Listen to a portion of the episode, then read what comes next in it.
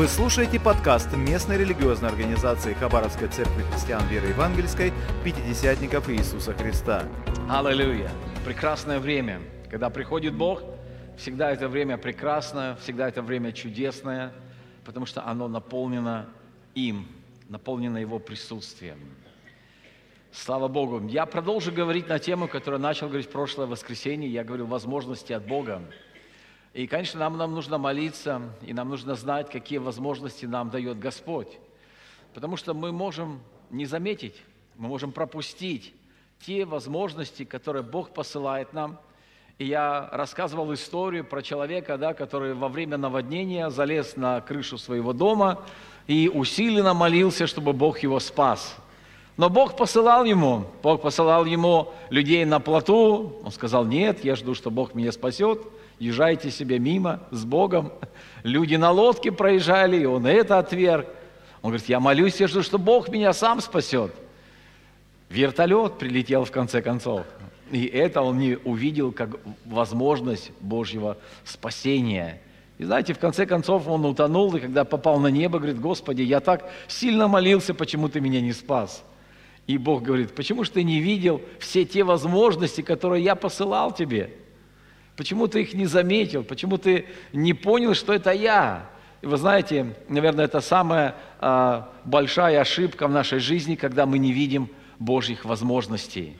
Потому что Бог всем нам дает возможности, друзья, возможности расти в вере, возможности служить. Эти возможности Бог дает каждому своему ребенку. И я хочу, чтобы, конечно же, а, Слово Божье наработало с нами, и чтобы мы говорили, Господь, я хочу видеть Твои возможности, я хочу знать Твои возможности. Я не хочу, чтобы эти возможности, они прошли, проплыли, пролетели мимо меня. Я хочу быть в Твоих возможностях. Слава Богу.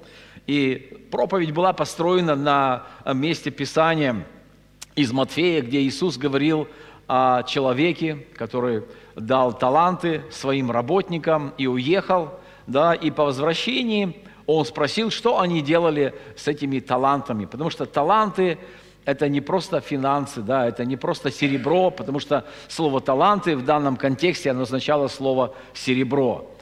И таланты – это возможности, которые Бог дает нам, это время, которое Бог дает нам. И, конечно же, Господин смотрит, как мы распоряжаемся с тем, что дает Он нам сам. И мы помним, что два человека, которые получили пять талантов и два таланта, они исполнили волю своего господина, да, они умножили те таланты, которые дал им господин. И господин, конечно же, сказал, что добрые, верные, да, мои рабы, мои работники, мои слуги, войдите в радость господина своего. И мораль, конечно, в том, что когда мы понимаем, что дает нам Бог, и мы не просто это понимаем, мы берем и мы умножаем то, что дал нам Господь, то Бог всегда рад тому, что мы понимаем Его, что мы вместе с Ним. Потому что на самом деле у них ничего не было, это дал им Господин. И мы знаем, что все, что дает нам Господь, это самое лучшее – а если это самое лучшее, мы должны ценить это самым лучшим образом. Это сокровище, это драгоценность, то, что Господь доверяет и то, что нам дает. И помните, что один последний, которому был дан один талант, он был недоволен, он возмущался, что господин такой плохой, что он несправедливый, что он забирает, что он ничего не дает, хотя господин ему дал и мы говорили, что талант серебра по нашим, а, так сказать, а, меркам, это а, около 30 килограммов серебра. Поэтому сказать, что ничего не дано, это нельзя сказать, что ничего не было дано. дано. Была дана огромная, огромная возможность, но человек с этой возможностью что? Не справился, потому что он ничего не делал с тем, что дал ему Господь. И там написано, что Господин давал каждому по силе его. И в чем же сила, да, в чем же Господь видит э, нашу силу? Он говорит, дал по силе. Он смотрит на наши отношения. Как мы относимся с тем, что дает нам Бог. Мы радуемся тому, что дает нам Бог, или мы недовольны тому, что дает нам Бог. Мы приносим прибыль, то есть мы умножаем, мы увеличиваем, мы развиваем то, что дал нам Господь. Или мы просто это куда-то положили, спрятали и а, ожидаем а, со страхом и недовольством возвращения Господина. Поэтому Бог учит нас, и Он говорит нам, нет, дорогие друзья, я ожидаю, что каждый из моих детей, он будет добрым и верным сыном и дочерью.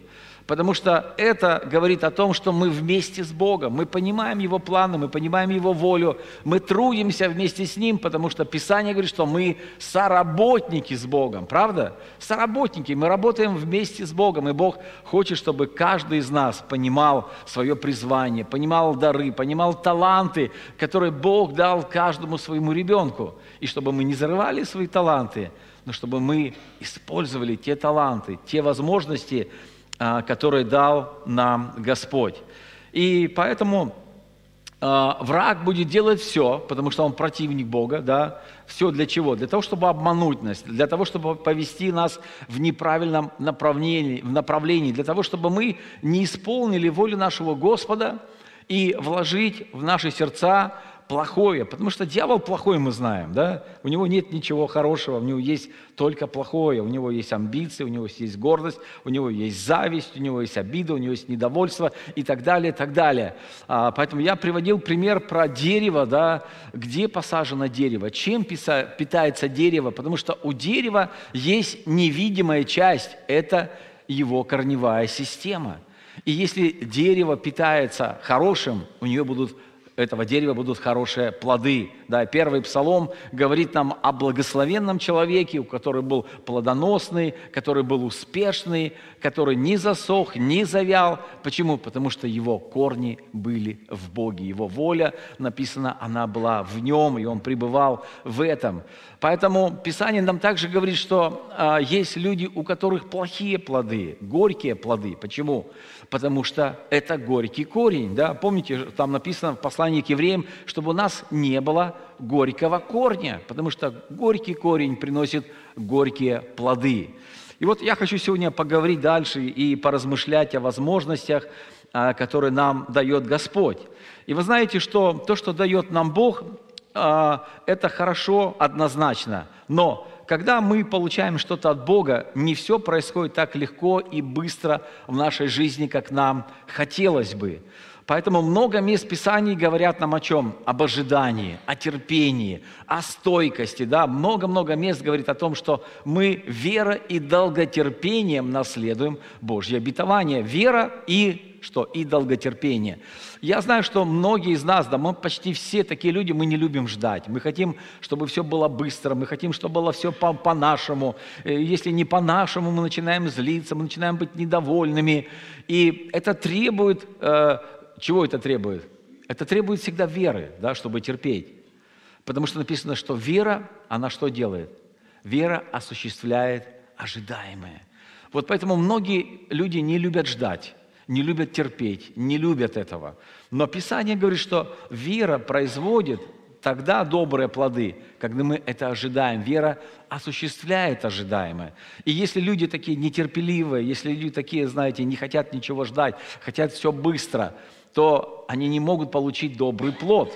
Писание нам говорит, что есть плоды любви, да, и плоды, мы знаем, что они не появляются так быстро, они требуют времени, когда они появятся цветы, после цветов появятся там первые, первые маленькие зачатки плода, потом этот плод зеленый, потом он поспевает и так далее, так далее, да. Иногда у нас нет терпения, может, мы хотим сорвать зеленые плоды, и зеленые плоды, они, они что? Вы кто-то ел зеленые плоды, да? Был, были у вас такие, э, особенно в детстве, я помню, такие у нас нетерпеливые времена, когда мы хотим, мы что-то увидели, мы съели там зеленое яблоко, или мы там съели еще что-то не поспелое, не еще которое не созрело, не пришло к тому, когда оно стало готовым, и мы понимаем, что у нас потом проблемы начинаются. Вот, поэтому нетерпение, оно всегда приводит к каким-то проблемам, да? Потому что нетерпение мы не хотим ждать, мы торопимся. И обычно, когда мы нетерпеливы, мы начинаем быть недовольными, мы э, ропщим. И последнее место Писания, на чем я закончил, и хочу к этому месту Писания вернуться и пойти дальше, потому что апостол Павел говорит, все делайте без ропота и сомнения, чтобы вам быть неукоризненными и чистыми чадами Божьими, непорочными среди строптивого и развращенного рода, в котором вы сияете, как светило в мире. Итак, что нам говорит апостол Павел? Он говорит о том, чтобы мы все делали без ропота и чего? И сомнений. Потому что это загрязняет нас, да? Мы не можем сиять, мы не можем быть неукоризненными, мы не можем быть чистыми, потому что все это нас загрязняет. Все это делает нас не такими, какими мы должны быть. Но Бог говорит, что в этом мире, этот мир, он строптивый, он развращенный, он такой наполненный желчью, злостью и так далее, и так далее. Но Он говорит, вы должны быть другими. Почему? Потому что Христос в нас упование славы, и мы смотрим на Христа, чтобы учиться у Него. Мы смотрим на нашего начальника и совершителя веры, чтобы все делать, как написано, без ропота и без сомнения. Кто скажет, возможно ли это? Возможно ли все делать без ропота и сомнения? Я думаю, это возможно, когда меняется наше мышление, меняется наше отношение, меняемся мы, потому что ну, человек по природе такой, ну, недовольный, он постоянно чем-то, э, на что-то жалуется. И сегодня я хочу взять э, как основу э, людей, которых Бог вывел из Египта, да, помните это событие, они кричали, они вопияли Богу, им было плохо, они были в рабстве, и вот они так воззапили Богу, что Бог там услышал, написано, и Он послал им кого?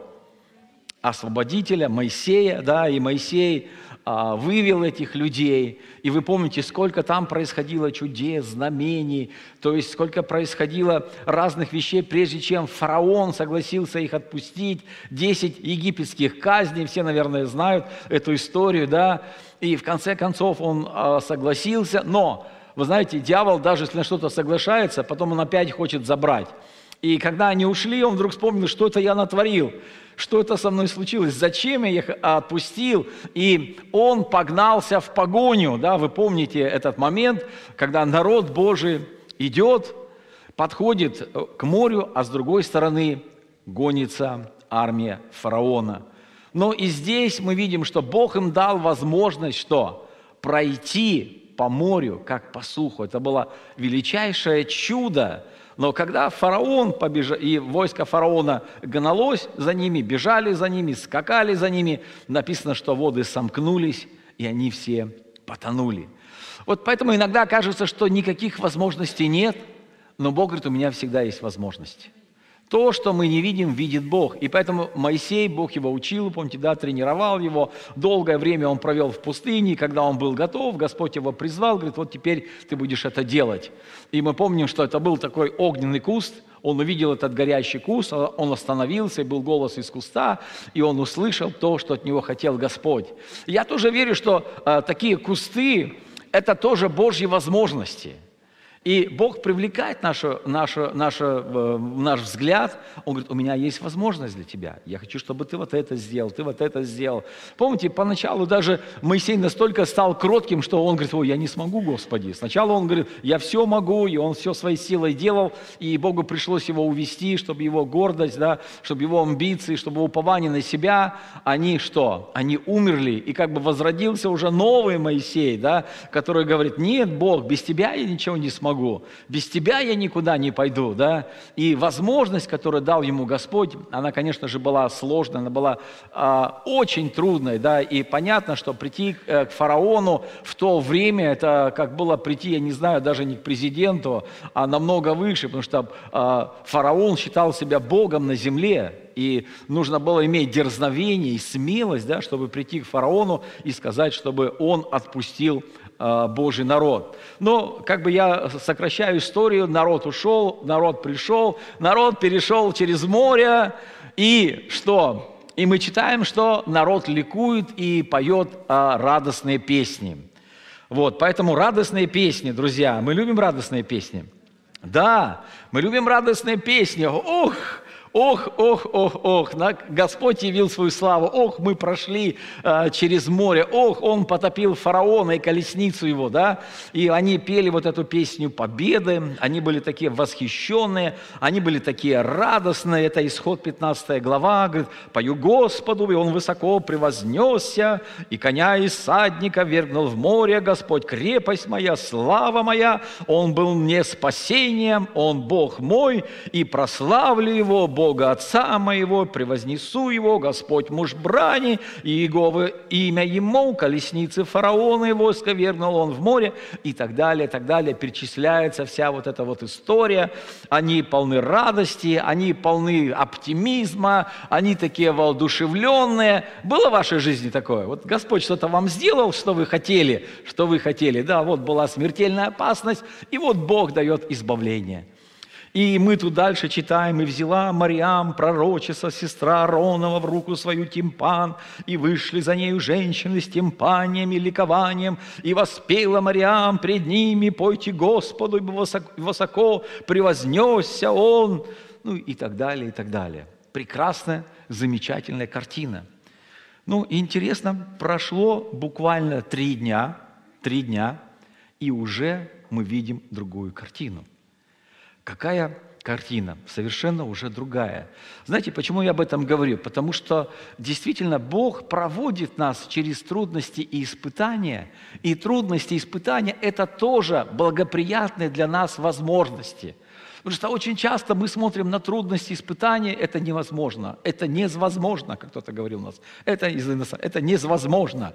Нет, это возможно, потому что все возможно верующему – и Бог хочет, чтобы именно в трудных ситуациях мы продолжали смотреть на Бога. Мы продолжали верить Ему. Мы продолжали прославлять Его не только когда нам хорошо. Потому что когда нам хорошо, мы такие довольны, мы счастливы, но как где-то что-то немножко придавило, что-то где-то прижало, и вдруг начинает что-то выходить уже не те песни, уже не то состояние, уже не то отношение. И вот я вам читаю из исхода 15 глава, это, это, это было в начале главы, а это уже конец главы. «И повел Моисей израильтян Черного моря, и они вступили в пустыню Сур, и шли они три дня по пустыне, и не находили воды». Три дня, три дня они шли по пустыне. Знаете, я не знаю, три дня я не ходил по пустыне. Мы были в пустыне, мы рассказывали вам прекрасные виды пустыни. Она нас восхитила, она просто нам очень понравилась. Я думаю, может быть, первые два дня им тоже нравилась пустыня. Они фотографировали, они все записывали, они делали селфи и так далее, и так далее. Они продолжали пить, э, идти, вернее, но им захотелось что? Скорее всего, у них были какие-то запасы воды. Я думаю, что у них были запасы воды, у них что-то было с собой. Это, как говорится, то, что было у них свое. И есть время, когда мы движемся своей силой. И на какое-то время нам этой силы хватает.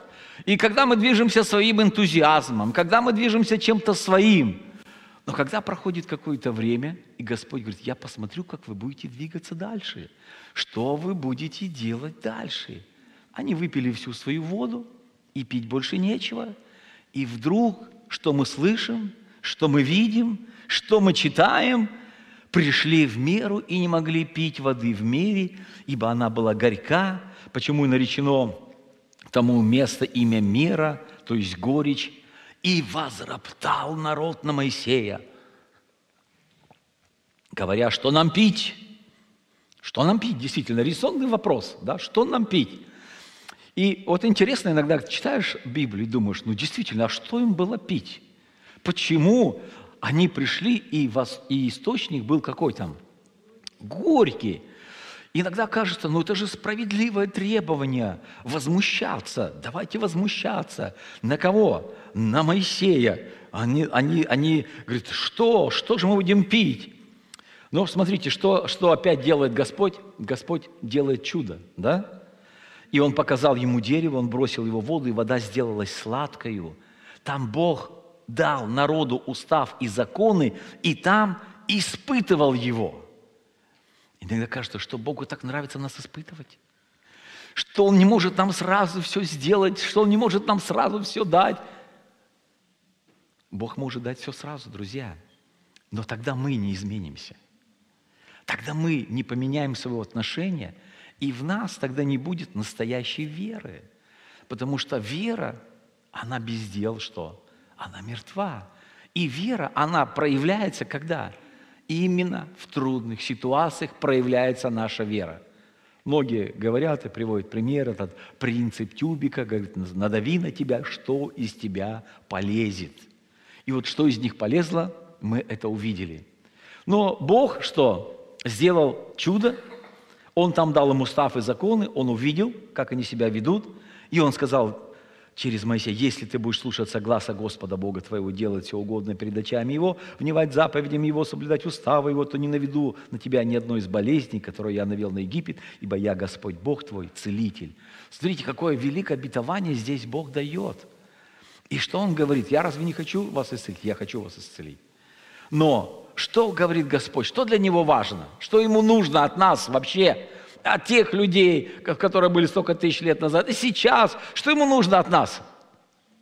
Да то же самое, он говорит, если мы будем слушаться Его, если мы будем слушаться Его, разве Бог изменился и говорит, о, мне сейчас не нужно ваше послушание, мне сейчас это не интересует, у меня другая тема сейчас интересует. Нет, Бога всегда это интересует. И он сказал, что послушание лучше чего? Лучше жертвы. Почему Бог не принимал их жертвы? Да мне не нужны ваши жертвы, мне не нужно это, ваше видимое, да, мне нужно ваше невидимое, мне нужно ваше сердце. Мне нужно ваше отношение. И поэтому Бог говорит, я ценю отношения. А в отношении видно, хотите вы меня слушаться или вы не хотите. Да? Это возможность, опять же, возможность слушаться или не слушаться Бога. Верить или не верить. Это все возможности, которые дает нам Господь через право выбора. Аминь. Или они аминь. Что-то тихо так стало.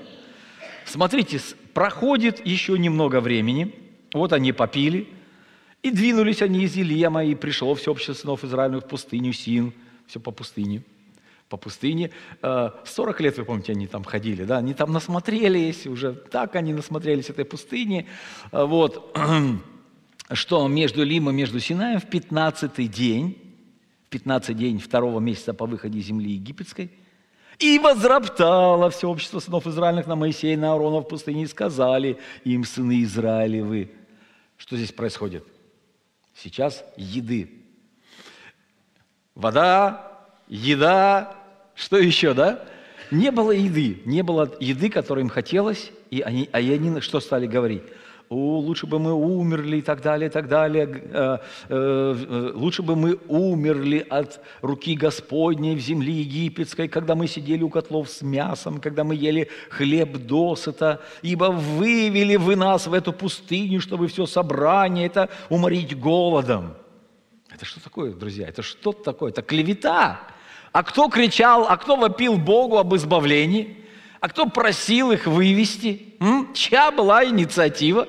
Они же кричали, они же вопили, что им там плохо, они там умирают. Бог говорит, я вывел, я дал вам возможность. А что вы сейчас хотите? К чему ваше сердце? Где ваше сердце? Оказывается, сердце у них было где? В желудке.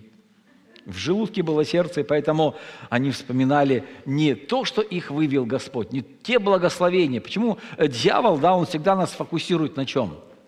На чем-то плохом. Вот чего-то у нас нету, чего мы хотели. И здесь он настолько сосредотачивает внимание людей, что они готовы даже умереть. Ну, умрите во славу Божью в пустыне. Слава Богу! Нет, они не хотят там умирать. Они хотели умереть возле котлов с мясом. Очень интересно, как можно умереть возле котлов с мясом от голода? И смотрите, они обвиняют, говорят, вы, вы нас вывели сюда со своей коварной целью. С какой целью? Уморить нас голодом. Вот вы, оказывается, какие. А? Вот что вы задумали. Представляете, как дьявол, он все всегда переворачивает. Все, они забыли свои песни, они забыли свои вопли, они забыли избавление, они забыли чудеса. И они говорят, что, как говорил лукавый ленивый раб, да? То есть они обвиняют. Они обвиняют Моисея, они обвиняют Амарона, Аарона, но в конечном итоге они обвиняют Бога. Правда? Ведь они кричали не к Моисею, Моисей спаси, они к Богу кричали. Бог их вывел, просто Он дал этих людей, которые помогли все это сделать. И сказал Господь Моисей, вот, я дождю вам хлеб с неба, пусть народ выходит собирать ежедневно, сколько нужно, чтобы мне испытать его, будет ли он поступать по закону моему или нет. Что мы опять читаем здесь? Опять испытать. Ну что за жизнь-то такая, да, кажется, все испытание да испытание, испытание да испытание. Но знаете, когда мы относимся к испытаниям как к возможностям быть лучше, как к возможностям измениться, как к возможностям быть ближе к Богу, почему у Якова написано, когда приходят испытания, вы радуетесь. Понимаете, что хотел Бог? Говорит, я хочу изменить вас. Я хочу изменить ваши отношения. Я хочу увидеть, что в испытаниях вы ко мне обращаетесь. В испытаниях вы продолжаете верить в меня. В испытаниях вы продолжаете благодарить меня. И это и говорится, что вы стали новыми творениями. Что старое прошло, а теперь новое вас живет. Новое вас говорит. И вот это новое, оно нравится Богу. Или нет, это или не нравится Богу? Оно нравится Богу. Аллилуйя но они желали чего-то больше, чем самого Бога. Да, такое часто бывает на жизни, мы чего-то так сильно хотим, так сильно хотим, но не Бога, чего-то другого. Вроде бы ничего плохого нет в этом, ничего греховного, хотеть еду, хотеть питье, хотеть, это все как бы ну, нормальные вещи, это житейские. Но получается, что эти житейские вещи настолько показали их сердце, их внутренность, их начинку, что было очевидно вообще, где они находятся – и вообще, зачем, э, казалось бы, они пошли за Богом? Поэтому а, Писание нам рассказывает и, и говорит об этом. И мы читаем и идем дальше. И пошли к Моисею, к Корону, ко всему обществу сынов Израилевых в пустыне, и принесли им всему обществу ответы, показали им плоды земли. Я забегаю об истории. Какой истории? Все, все помнят эту историю? Вообще, куда их вел Господь? В обетованную землю. Друзья, почему-то они всегда забывали про обетованную землю. Почему-то они все время помнили про что? Про место своего рабства. Они всегда вспоминали рабство, они всегда вспоминали, как было в прошлой жизни. Они все время думали не о том, куда ведет их Господь, а о том, откуда Он их вывел. Друзья, если мы будем смотреть, откуда нас вывел Господь, мы никогда не, не придем туда, куда Он нас ведет. И поэтому, когда они смотрели туда, откуда Он их вывел, то, конечно, они не видели туда, куда Он их ведет. И когда Моисей послал соглядатаев, и они принесли плоды, они принесли результаты, то есть вот Бог говорит, вот возможность, она рядом с вами. Это же было рядом, совсем близко. Как говорят теологи, да, что за 11 дней, в принципе, можно было пройти весь этот отрезок пути. Но они потратили на него 40 лет. Знаете, то, что нам кажется иногда самым коротким путем, оказывается каким? Самым долгим. Почему? Потому что они не верили, они роптали, они были недовольны. И тот промежуток времени, который мог бы быть совершенно другим, увеличивался, увеличивался, увеличивался. И из-за 11 дней потенциальной возможности превратилось в что? В 40 лет. Смотри, как можно задержаться. Смотри, как можно долго идти в обетованную землю. И вы знаете, что самое печальное, это они так и не дошли туда. Они так и не дошли. Смотрите, читаем здесь. Итак, принесли, показали ответ, показали плоды земли и рассказывали, говорили, мы ходили в землю, которую ты посылал нас, в ней подлинно течет молоко и мед, и вот плоды ее. Вы знаете, то, что говорит Господь, это молоко и мед. Это прекрасная земля, это прекрасное место. Бог, это, это, я скажу так, это не просто географическое место, это духовное место.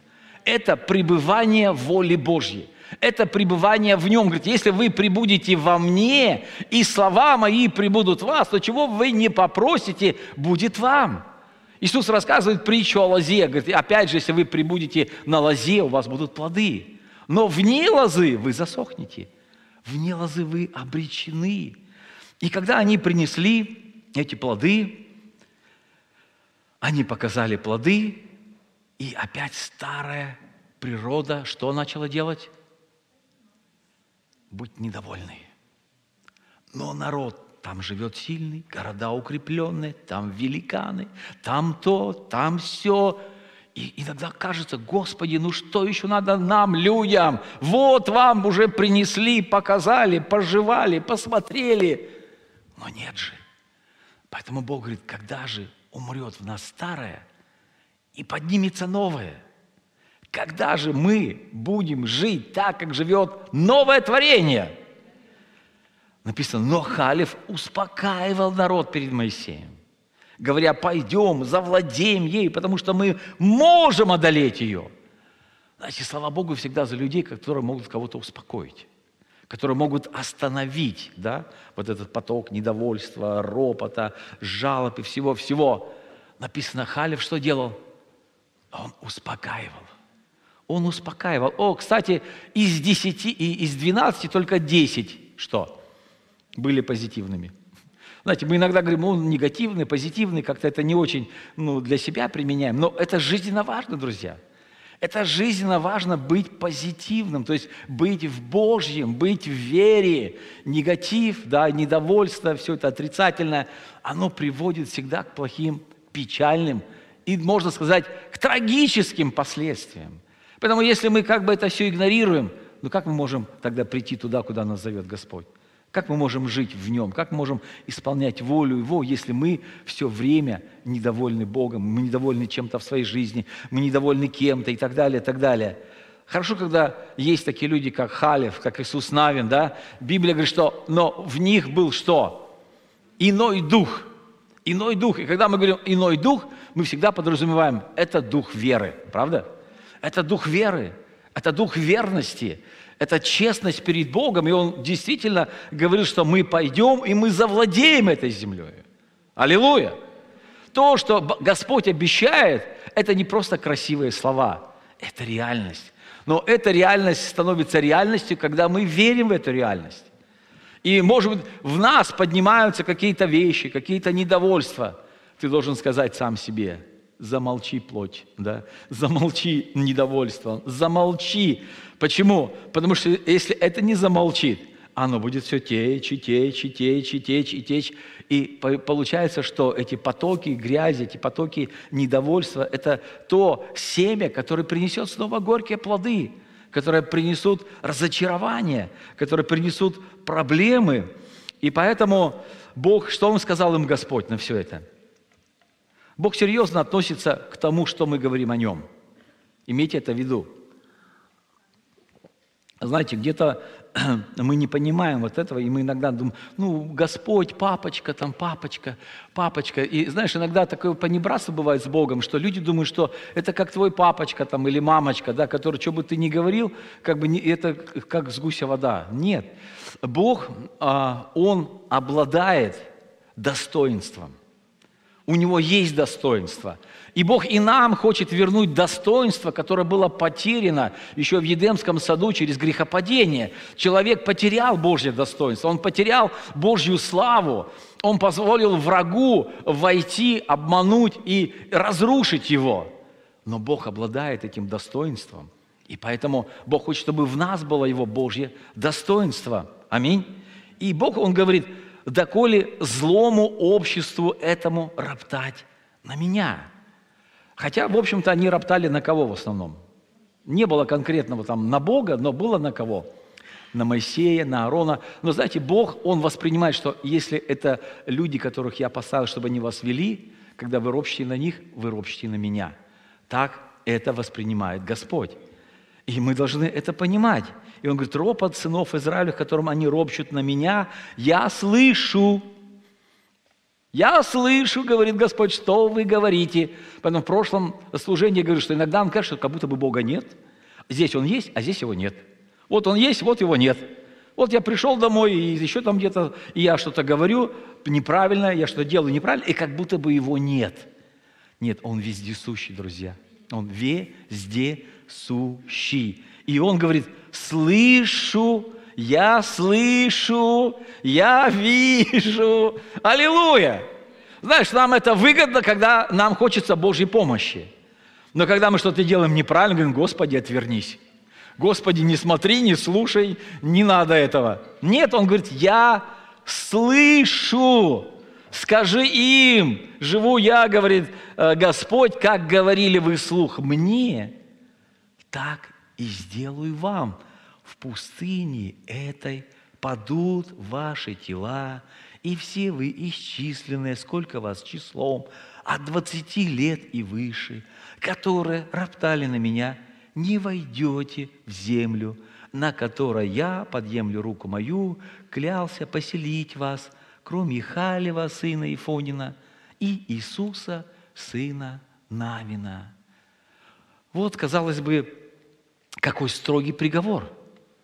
Строгий, строгий приговор или не строгий приговор? Очень строгий. Но справедливо это или несправедливо? Справедливо, сказали несколько человек. А другим подумали, может быть, ну, может быть, не совсем справедливо, может быть, как-то можно было по-другому, по, по, по справедливости, по какой-то, по другой обойтись. Но мы должны понять, что Бог – это Бог справедливый судья, друзья – знаете, когда мы живем в мире, где там все покупается взятками, где-то коррупция, где то и то, у нас как-то, может быть, и образ Бога уже какой-то становится, что что-нибудь ему можно дать. И Бог скажет, ну ладно, раз ты мне дал, я принес тебе большую жертву, Господь, я там сделал для тебя то, я там испек для тебя, я вот это, я станцевал, я там то. И нам кажется, как будто бы Бог скажет, ну ладно, слава Богу, ты вот такой молодец, так ладно уже, ладно, иди дальше, пляши. Нет, Бог, Бог не соглашается, Он не идет на компромиссы, друзья. Бог не может пойти на компромиссы, как бы нам этого не хотелось. Он есть свет, и в нем нет никаких компромиссов, никакой тьмы. И Бог говорит, я хочу, чтобы и вы были такими похожими на меня. Вам не нужно быть этими хамелеонами лукавыми, которые подстраиваются, перестраиваются. Сегодня он один, завтра он другой, послезавтра он третий. Вот как ему выгодно, таким он и будет. Знаете, Бог остается Богом. И слава Богу за это. И слава Богу за это, что Он неизменен. И вчера, и сегодня, Он говорит, и вовеки я буду тем же самым. И Бог говорит, я хочу, чтобы вы тоже поменялись. Тоже поменялись. И вот в числах Он и говорит, что «но на раба моего Халива» за то, что в нем был иной дух, и он совершенно повиновался мне, веду в землю, в которую он ходил, и семя его наследует ее. Аллилуйя! В нем был что? Иной дух, Божий дух. И Бог хочет, чтобы в нас был такой же дух. Но вы не приняли дух мира, написано, но вы приняли дух от Бога, Божий дух – он не ведет нас в компромиссы, друзья. Он не ведет нас в неверие, Он не ведет нас в страхе, Он не ведет нас в роб. Он не ведет нас туда, каким Он сам не является. Он ведет нас, и Он хочет видеть нас себя. Говорит, вот, вот мое творение. Вот, по образу и подобию Божьему. Вот что хочет Бог сказать о каждом из нас. Ну что происходит? Знаете, у нас время уже заканчивается, но я закончу, наверное, на этом. А, есть а, такой известный а, учитель по лидерству Джон Максвелл. Кто-то слышал про Джона Максвелла? О, многие слышали. У него много книг о лидерстве, много книг, книг о, о том, как, как, как строить команду, как работать с командой, как вообще все эти принципы. У него есть э, книга «17 законов команды». Когда-то мы проходили эти законы на школе лидеров, это было просто в обязательном, так сказать, порядке пройти все эти законы команды. Так вот, один из законов команды называется закон гнилого яблока. Кто-то помнит такой закон?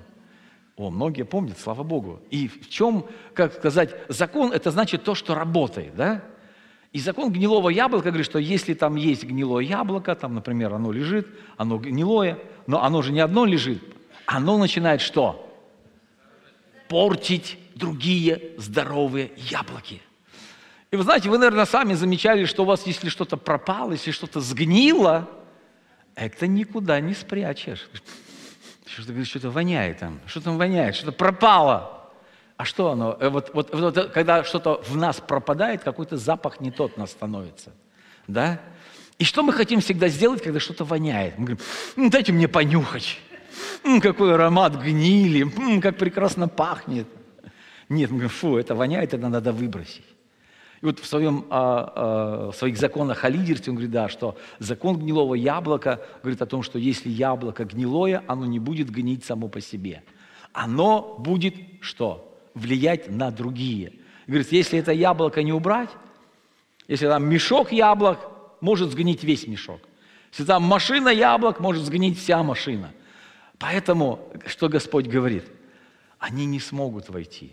Они не смогут войти. Почему? Потому что Бог говорит, я не хочу, чтобы они испортили следующее поколение. Так ведь Он сказал, от 20 лет и выше. То есть те, которые еще не испорченные, они войдут. Те, которые испорчены чем? Вот этой гнилью, да, вот этим недовольством, вот этим ропотом и все, все, что, все, что не Божье, он говорит, они не смогут войти. И вот интересно, сколько это было людей, да, это было где-то, говорят, два с половиной миллиона людей. Такое огромное количество людей. Представляете, какая огромная могила была. Два с половиной миллиона людей, которые не вошли в обетованную землю. И только двое из них, они вошли. Посмотрите э, на Слово Божье, потому что Слово Божье говорит для того, чтобы мы что? Не делали таким же образом. Чтобы мы знали, чтобы мы видели, о, чтобы мы были здоровыми, друзья.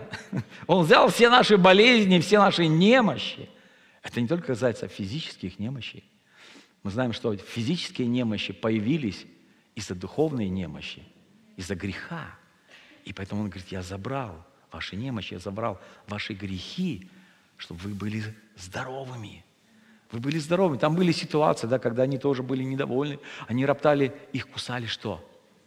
Змеи. Понимаете, это все открывает двери для врага, для атак, для болезней, для всего остального. И он говорит, да, если вы будете смотреть на медного змея, то есть прообраз Иисуса Христа, вы исцелитесь. То есть Бог дает нам возможность исцелиться, друзья. Бог дает нам возможность стать другими. Но Он говорит, цените эту возможность, дорожите этой возможностью. Потому что все возможно Богу. Но это возможно, когда мы признаем, что мы больны, правда? Если мы не больны, мы не будем лечиться. Если мы не признаем, что у нас есть эти грехи, есть эти проблемы, мы никогда не покаемся, мы будем себя оправдывать, мы будем стоять за себя горою и так далее. Но это не поможет, это не приведет к чему? К исцелению. Но Бог желает, чтобы мы были здоровы, правда? Аллилуйя. А, давайте встанем и давайте помолимся и поблагодарим Бога, что Бог дает нам возможность, друзья, возможность слышать Слово Божье, возможность быть в церкви, возможность служить, возможность верить и возможность покаяться. Аминь. Это же тоже возможность. И когда мы понимаем Божьи возможности, мы говорим, слава Богу. Слава тебе, Господь, за возможности – Потому что дьявол дает и плохие возможности, но мы должны понять, где плохое, где хорошее. Да, у нас должно быть развлечение добра и зла. Дорогой Господь, мы благодарим Тебя, мы поклоняемся Тебе, что Дух Святой ведет нас в Слово Божие, Дух Святой открывает нам истину, чтобы истина, она сделала нас свободными. И пусть мы примеряем это слово на себя, не на своего соседа, не еще на кого-то, как мы это часто любим делать, но мы смотрели в свое сердце, потому что каждый из нас даст отчет Богу. Я отвечаю за себя, вы отвечаете за себя. Поэтому Бог, Он говорит о личной вере, Бог говорит о личных возможностях, о личных талантах. Когда Он лично каждому дал 5, 2 и 1, и Он лично с каждого спросил. И поэтому Бог дает и он спрашивает. И мы хотим поблагодарить Бога, что мы, мы не будем глупыми, да? Знаете, перед притчей о талантах есть притча о девах. Они идут как бы одна за одной, но суть такая же, что те не заботились, и этот не заботился. И у, них, у них были возможности, да, наполнять свои светильники маслом, но не мудрые, мягко говоря, девы, да, они не заботились, чтобы у них было масло. Это была их ответственность. Поэтому Бог дает нам право выбора, Он дает нам ответственность. как мы относимся к возможностям, как мы относимся к тому, что даем Господь. Следим ли мы за своим состоянием духовным, да, душевным, физическим? Что мы с этим делаем?